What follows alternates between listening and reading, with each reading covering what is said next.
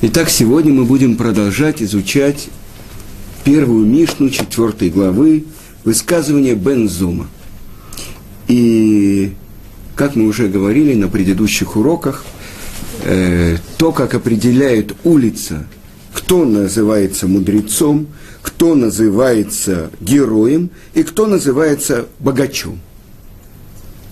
Полностью противоположное определение дает мудрец нашей Мишны. То, что мы говорили, кто называется мудрецом? Не тот, кто обладает самым большим IQ, не тот, кто знает наизусть массу книг, а тот, кто любит мудрость, тот, кто учится у каждого человека. Это первое определение. Теперь, кто называется герой? Не тот, кто побеждает на всех Олимпийских играх, не тот, кто завоевывает весь мир и как бы э, распростирает его у своих ног, не тот, кто э, властвует над огромным количеством людей, кто называется герой, тот, кто постоянно борется со своим дурным началом, аковеш эт яцро. Почему не сказано тот, кто победил свое дурное начало? И это то, что учат наши мудрецы, что дурное начало обновляется против человека каждый день и хочет его убить. Кто называется главным врагом человека? Это не внешние враги, это не соседи, да, это не те, кто завидует ему. Главный враг человека – это тот Ецер, который заключен в сердце человека. Ецерара. И это то, что мы учили в трактате Баба Батра, говорит Рейшлакиш, у Ецерара, у Сатан, у Малаха Мавет. Он дурное начало, он сатан, тот, кто сбивает с пути, он ангел смерти. И тогда вообще задается вопрос, а можно ли его полностью победить? И это то, что Рависрой Саланта. Его спросили, эм, как сломать дурную черту характера? И он объяснил, если человек сломает одну дурную черту характера, это как палочка у него будет две дурные черты характера. Сломать невозможно. А что можно сделать? Подчинить. И это как бы, ну что такое? Ну, как было бы хорошо, если мы сразу были сотворены как ангелы. Сказано, что у ангелов нет дурного начала. Но давайте посмотрим, что говорят наши мудрецы. Они говорят – и увидел Творец, что все то, что сотворено, и вот Тов Меот. Очень хорошо. В конце шестого дня написано очень хорошо. Учат наши мудрецы. Тов. После каждого дня творения, кроме второго дня, сказано, и увидел Творец, что вот это Тов, это хорошо. Во второй день не сказано, потому что раз, сотворены были две противоположности, Ган-Эден и Ган, э, э, Ган-Эден и Геном, э, ну, переведем, значит, место духовного очищения, там, где применяют сухую чистку, там это когда стирают это как-то мокрое, ну, то есть кипяток и так далее. И место духовного наслаждения. То есть разделение, были разделены небо от земли. Но в третий день дважды сказано китов, потому что это уже объединение. На самом деле мы сейчас подошли к корню всего творения. Сказано, и был вечер, и было утро, день один. Не сказано первый день. Не сказано решен. Йом Эхад. Почему Эхад, объясняет Раши, потому что был только один Творец. И если бы сказано было решен первый, тогда к нему можно присоединить второй, третий. Он был только один. И вот во второй день были э, разделены высшие воды от низших вод. То есть разделено духовное от физического. Разделение. И всегда, когда есть две противоположности, это конфликт.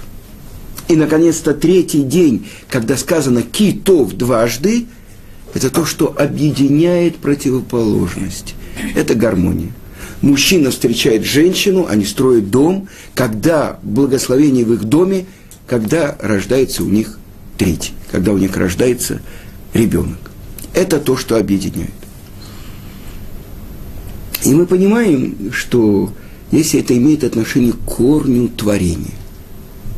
Но в конце шестого дня сказано, и увидел Творец все то, что он сотворил, и вот Тов Меот. И говорят наши мудрецы, Тов – это Ецер Тов, Тов Меот – что это такое? Очень хорошо, что это? Это Ецерара – ну, ничего не понятно, что это такое. Тут мы говорим, это враг, это менуваль. Как перевести менуваль? Я переводил. Мерзавец. О, мерзавец. Э, это ангел смерти. Это все, э, мудрецы говорят, сфони, то, то находится скрыт в сердце человека. И вдруг это товмеот. Как это можно понять? понятно, что это трудно. А теперь э, давайте... Даже смерть была создана, и вот это Товмеот. Это, э, смотрите, Творцом не была создана смерть. Смерть в мире была рождена грехом человека. Потому что по природе человек был сотворен, чтобы жить вечно. Потому что сказано, и вдунул в его ноздри душу живую. От кого вдунул? От себя вдунул. То есть бессмертная душа находится в, этих, в этом сосуде, который называется тело. И, в принципе, задача души максимально одухотворить тело. И если бы Адам не согрешил, он бы вошел в субботу. То есть вместо духовного то, что называется суббота, несет в себе часть будущего мира. Абсолютную связь с Творцом. Но в тот же день, когда он был сотворен, он получил заповедь, он нарушил, он стоял на суде и был оправдан. То есть ему было дано тысячу лет. Дальше есть мидраж про то, что Адам показали ему книгу всего человечества. И он видел каждое поколение его руководителей. И вот он увидел, должен родиться такой мальчик, который проживет несколько часов и умрет. И кто этот мальчик? Какая душа в этом мальчике? Это царь Давид. И тогда спросил Адам, Творец, перед тобой есть возможность давать подарки? Да, есть. Он умрет, как же проявится это качество Творца, которое называется царство. Я хочу подарить ему 70 лет из своей жизни. И поэтому Адам прожил только 930 лет. Мало. А, почему он дал только 70 лет? А это то, что сказал царь Давид в псалме. Дни жизни нашей 70 лет, а если в особенной доблести 80 лет. Но Давид прожил свою жизнь дважды. То есть как будто он умер 140 лет. Потому что он, э, написано в Талмуде, я не как другие цари, которые встают там в четвертом часу утра, до полуночи, сказано, он немножко дремал, а над его головой, мы немножко отвлекаемся, но видно, э, царь Давид заслуживает, чтобы мы о нем что-то объяснили. Над его головой висела арфа, и когда в полночь северный ветер дул в эту арфу, он просыпался – и 150 псалмов, которые у нас есть, пять книг псалмов царя Давида, в которых есть, э, кроме него, еще девять авторов, начиная от первого человека Адама, Мизмор Шир Льома Шаббат, песня субботнего дня, это составил первый человек, Адам. Мизмор для Давида, да? Нет, не Мизмор для Давида, Мизмор э, Шир Льома Шаббат. Это песня субботнего дня. Это от Адама. Есть сыновья Короха, есть э, э, Мушерабейну и так далее. Есть то, что...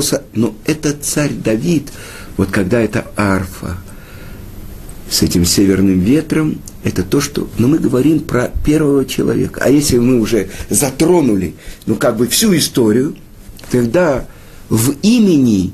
Кто дал э, человеку имя Адам? Всевышний. Написано немножко по-другому. Что Всевышний спросил у него, после того, как Адам, когда он был еще объединен с своим женским началом, то есть когда вы вместе, мужчина и женщина, сделал он их. Это был Адам и Хава вместе, не разделенные, объединенные спиной. Да.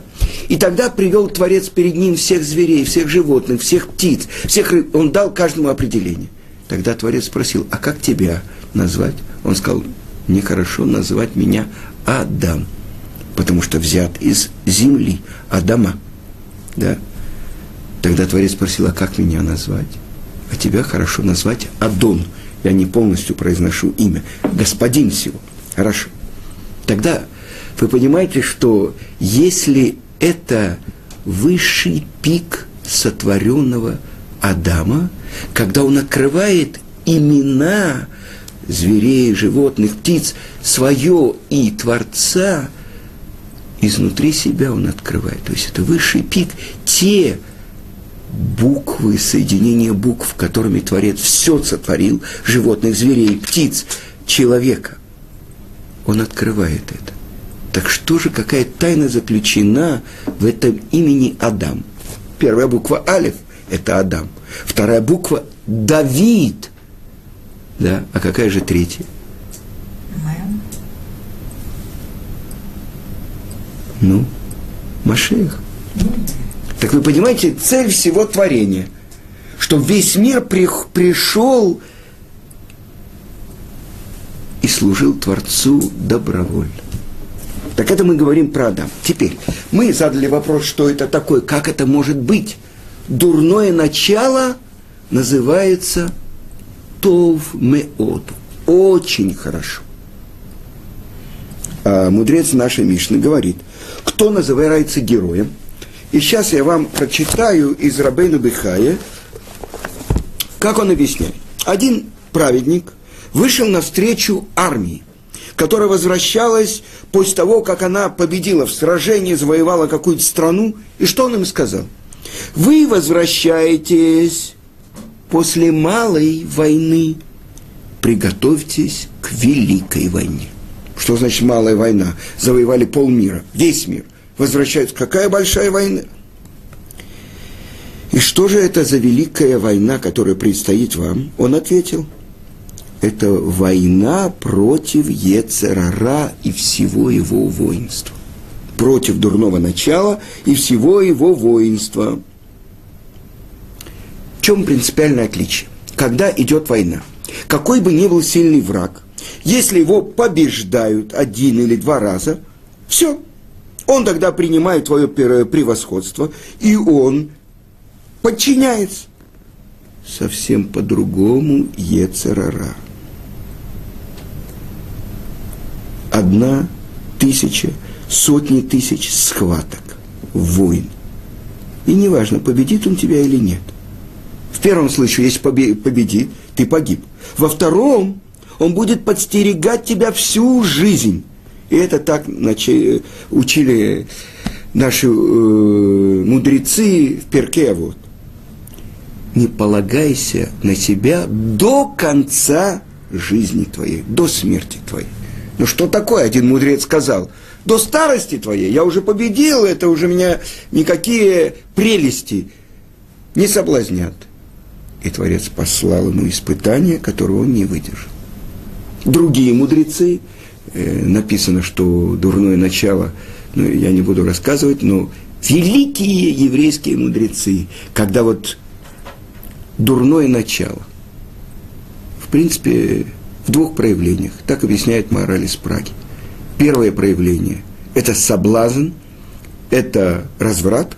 Второе проявление – это идолопоклонство, отрицание веры Творца, полагание на кого-то другого, кроме Творца объясняет Рамбам, если человек молится или служит кому бы то ни было из сотворенных, кроме Творца, из того, что на земле, из того, что на небе, или из того, что между небом и землей. Это называется идолопоклонство. Так вот это два пути, которым соблазняет дурное начало человека. Так не надейся на себя до самой кончины своей. Потому что дурное начало не пренебрегает даже самой ничтожной победой над, над тобой, чтобы постепенно одержать над тобой окончательную победу. Поэтому берегись и остерегайся, и не уступай ему ни в чем. Считай даже самую ничтожную победу важной над ним. Сопротивляйся ему при самых ничтожных случаях. Я знаю одного человека. Он мне сказал очень важную вещь. Он сказал, что Бывает, что я не могу выдержать испытания. И я лежу на лопатках. И на мне сидит это мое дурное начало, и все. Ну все. Что же остается у человека? И даже в этот момент тот, кто лежит на лопатках, он говорит, я не согласен. Ну что ты не согласен? Тебя победили. Ты лежишь на лопатках. Я не твой. И это ключ, который дали нам мудрецы. Семь раз упадет праведник и поднимется. Я не согласен. Ну что не согласен? Ну победа уже есть, победа. Признай победу. Как только Ецер уйдет от него, он вскочит, он поднимется, он будет продолжать. Ну, продолжим потому что я царара желает погубить тебя и не прекратит это до тех пор, пока ты не одержишь над ним победу. Его влечение к тебе, но ты можешь господствовать над ним. Но это Рабейну Бихае э, в Хавата Левовод. Но я задаю вопрос, что же это такое, как же может быть? Что Ецерара – это товмеот, это очень хорошо. И объясняют наши мудрецы. Если бы не было, ну, как бы, начатка дурного начала, человек бы не женился, не строил дом, не занимался бы ничем. Э, это можно назвать ангелом или обломовым. Мне ничего не надо. То есть наши мудрецы дали определение. Человек рождается как дикий осел чтобы дикого осла заставить делать что-то, есть такой патент.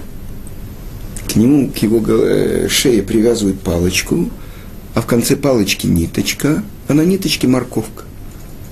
И тогда этот дикий осел бежит за этой морковкой в том направлении, куда нужно хозяин. Может ли это быть ответом «так победить мы можем дурное начало»? наш, мудрец нашей Мишны Бензома сказал, «Аковеш эт Ецру».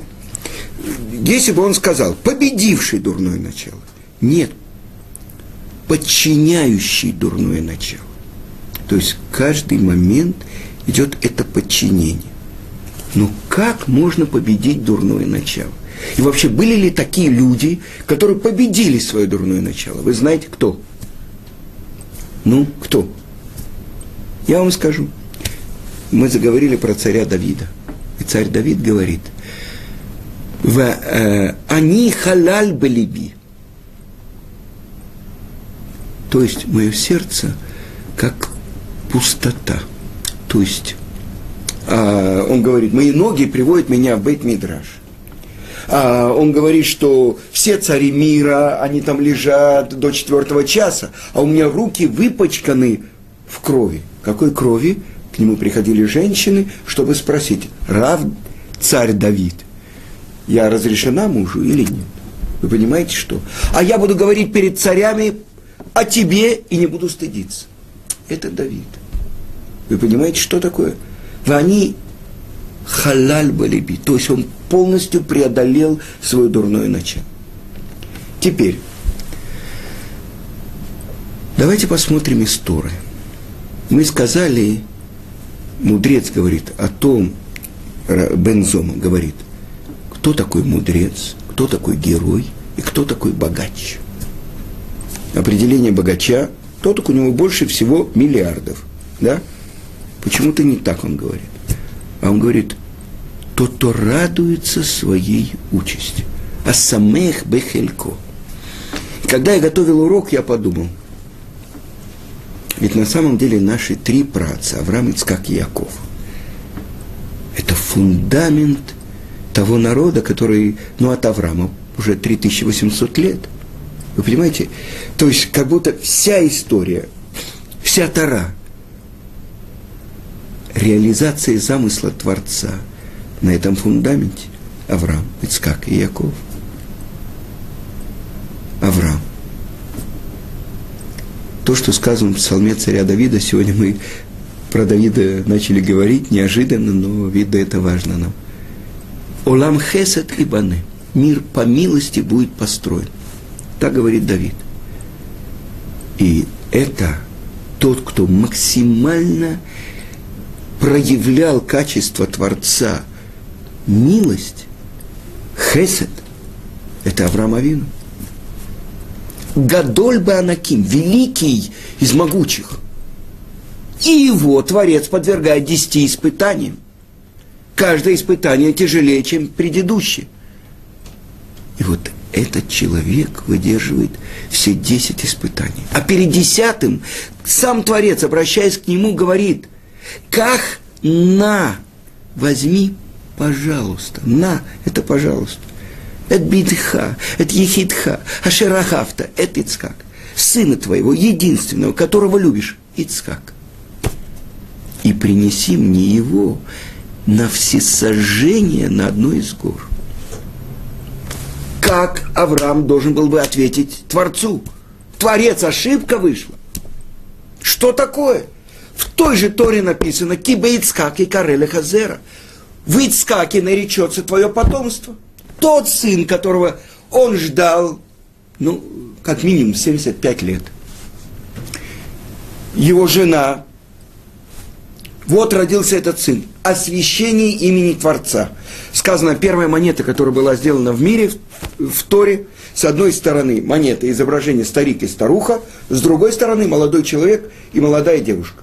Это Авраам и Сара. И у них рождается Ицкак – прославление имени Творца во всем мире. Тот, кто полагался на Творца, вот он получил. Бесплодный. Она бесплодная. У нее нету даже места, где вынашивают детей. И когда кончилось то, что бывает уже, если что-то невозможное перед Творцом, когда этот солнечный луч будет на этом месте, через год Сара держит сына. Засмеялась Сара в своем сердце. Что эти бедуины поели, попили, сейчас говорят э, свои арабские сказки, тысяча одна ночь. И отвечает ей ангел, ашем давар, если что-то невозможное перед Творцом. И вот этого сына надо пойти и зарезать. Ну как это можно понять? Это же невозможно. Понимаете что? Мы всегда думали так, как мы учим Туру. Ну вот я цвипатлас. Ну, Авраама Вину, ну, 150, ну, тысячи. Тысячи цвипатласов. Поставить так по сантиметру. И в этом коренная ошибка. Почему? Потому, потому что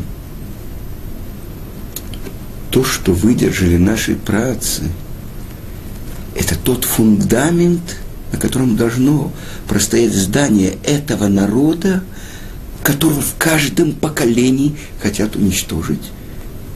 И почему-то, как-то непонятно, чудо, но этот народ продолжает быть. И больше того, несмотря на все измы, на все гонения, на все тех идолов, которым поклонялся еврейский народ – мы остаемся с той же второй и с тем же самым Творцом этого мира. Помните, у Бабеля есть рассказ Гедали. И вот Гедали, создатель несбыточного интернационала, пошел э, в синагогу молиться Богу. Что значит? Мы остаемся верны со всеми нашими выкрутасами тому союзу, который заключил Авраам с Творцом. Но как это можно выдержать? Это то, что тот, кто есть милосердие, последним этим бедуинам отдает все, да, трех бычков режет, чтобы дать им этот самый язык с горчицей. Трех бычков, этим трем бедуинам. И вот он должен совершить, казалось бы, самую большую жестокость по отношению к тому, кого он любит больше жизни. Кто-то может это понять. Окуление имени Творца. Что завтра все газеты, все радио скажут? Авраам сошел с ума, убил своего сына. Вы понимаете, что это такое? Отказаться от... В этот момент Аврааму, подсчитаем, 137 лет. По мнению э, Рамбама, в 40 лет Авраам открыл Творца. По мнению Талмуда, там сказано, э, в три года открыл Творец Творца. Э, Авраам Творца. Да? Ну, э, как минимум, ну, около ста лет служения Творцу. Всему миру он открывает, что Творец не, жа, не хочет человеческих жертв, а только служение милостью. Так? И вдруг он должен сделать все полностью наоборот, чем то, чему он учил около ста лет. Больше того, Мидраж говорит, когда Авраам идет, с Ицкак ведет Ицкака привести, три дня они были в пути, э, Ецарара говорит, ну что ты делаешь, старик, куда ты его ведешь? Я его веду учиться и так далее. Что ты говоришь, я там стоял, я слышал, ты идешь его резать. Он говорит, а, ты хочешь мне помешать, я не буду тебя слушать. Теперь он обращается к Ицкаку и говорит, Ицкак, куда, ты, куда тебя ведет отец? Мы идем принести жертву, э, вот дрова, вот огонь, вот нож. А где же жертва? То, что мой отец скажет, я полностью буду исполнять. Это с этим невозможно говорить. Тогда он превращается в реку, в которую они входят, и вот она доходит им до губ. И тут Авраам, обращаясь к Творцу, в этот момент река, нельзя пройти, мы идем назад, все, справка от врача. Я не могу исполнить это, потому что я не могу, вот. Он обращается к Творцу и говорит, Творец, убери это, потому что я хочу исполнить твою волю. Что это значит? Есть люди, у которых такое мягкое сердце, птички не может обидеть, крокодильчика, чтобы не наступить, муравья и так далее. Знаете, это все евреи, которые так любят мне рассказывал один, э, в субботу это мне рассказывал один человек, он э, оказался в Лос-Анджелесе. И они жили возле реформистской э, темпла, это храма. И вот они пришли с женой, и вдруг посередине субботы, там все так красиво, мужчины, женщины, богатые, э, играет э, фортепиано, все красиво, хорошо. И вдруг объявляют, мы собираем деньги для арабских детей. А он только приехал из э, России и говорит, а скажите, а с еврейскими детьми уже все в порядке? Только на арабских детей, на, на еврейских не на... Ой, какой он не понимает ничего. Это бедный арабский... Вы понимаете, что такое? Сказано так. Тот, кто милосерден с жестокими, он будет жесток к милосердным. Полностью все наоборот. Так вот, испытание Авраама – не потому, что он так любит делать хесед, так любит делать милость, а потому что он в этом мире пришел в этот мир, чтобы открыть миру это качество Творца. И вот это испытание, которое, ну, от которого, в принципе, у каждого нормального человека должны стать волосы дыбом. Мы не можем это понять. Сам Творец говорит, пожалуйста, выдержи это испытание. Потому что народы мира и сатан обвиняют и говорят, почему ты взял этих и отвергаешь этих. Так вот, после этого сейчас я вижу, что трепещешь ты перед Творцом и не пожалел даже сына своего единственного ради меня. Сейчас у них у всех закрыты рты. Но как человек это может выдержать? И это первое качество. Это то, что называется хесед. И сказано, нет у тебя как бы благочестивого, который любит хесед, если он не ученый. А ученый – это тот, кто любит мудрость. Через Авраама проявляется настоящая мудрость. Кто называется мудрецом? Тот, кто учится у каждого человека, у любого человека. Это проявление реальности. Благодаря Аврааму Творец стал реальностью на земле. До этого он был только на небе. Это настоящая мудрость. И вы понимаете, что следующее мы будем говорить про Ицхака, через которого проявляется героизм, самый большой герой. Кто? Тот, кто подчиняет свое дурное начало. Но это уже будет на следующем уроке. Хорошо.